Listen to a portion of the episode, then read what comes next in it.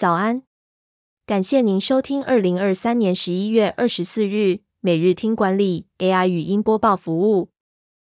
每天早上七点，用五分钟带您快速了解最受欢迎的商业新闻和职场话题。欢迎您至 Apple Podcast 或 Spotify 搜寻每日听管理，并订阅节目，还能一次浏览过往集数。另外，只要在经理人官方 LINE 聊天室输入“听书”两个字，就能解锁限量的隐藏优惠。首则文章是：AI 解放上班族，预计三成工作者可周休三日，为何资深员工反而难受益？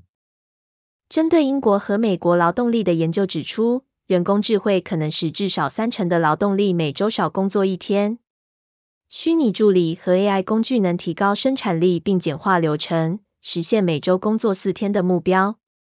引入大型语言模型。预计将使百分之二十八的劳动力每周工作时间从四十小时减少到三十二小时，且不需减薪。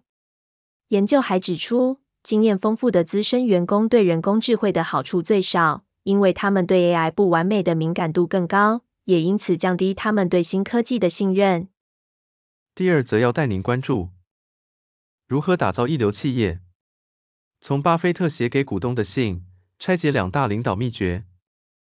从巴菲特写给股东的信中，我们能拆解出巴菲特打造一流企业的两大秘诀。首先是吸引和留住优秀的经理人，让他们经营旗下各项业务，因为这些经理人往往已在其他公司证明了自己的能力。再来，领导者要避免干预这些经理人的决策。巴菲特认为，就像高尔夫球队经理不应该教导球员如何挥杆一样。他们也不会告诉优秀的 CEO 该如何经营业务。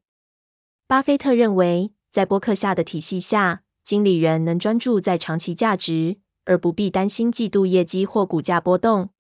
这使得他们可以充分发挥潜力，创造更大的成就。第三则新闻是，博通收购 VMware 最后一道阻碍没了。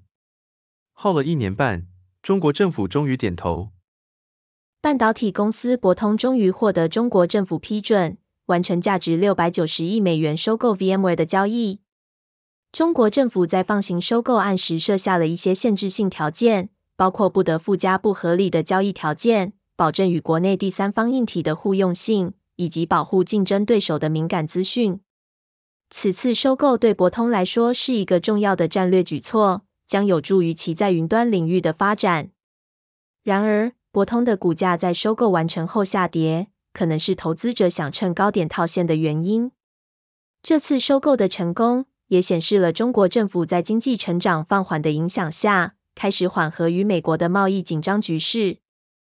最后带您关注，曾试射三次火箭失败，烧光上亿元，团队面临重大打击时，马斯克如何逆转窘境？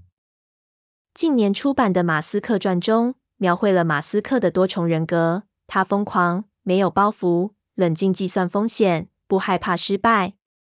SpaceX 成功将太空人送到国际太空站，并计划在未来三十四年内登陆火星。在面对挑战时，马斯克能保持冷静，带领团队走过困难。SpaceX 和特斯拉都遇到了许多挑战，但马斯克总能迅速思考对策。马斯克认为，如果某件事情是可能的，就该去尝试，即使可能会失败。他更愿意乐观且错误，而不是悲观且正确。感谢您收听，我们将持续改善 AI 的语音播报服务，也推荐您订阅经理人电子报，我们会将每日 AI 播报的文章寄送到您的信箱。再次感谢您，祝您有个美好的一天。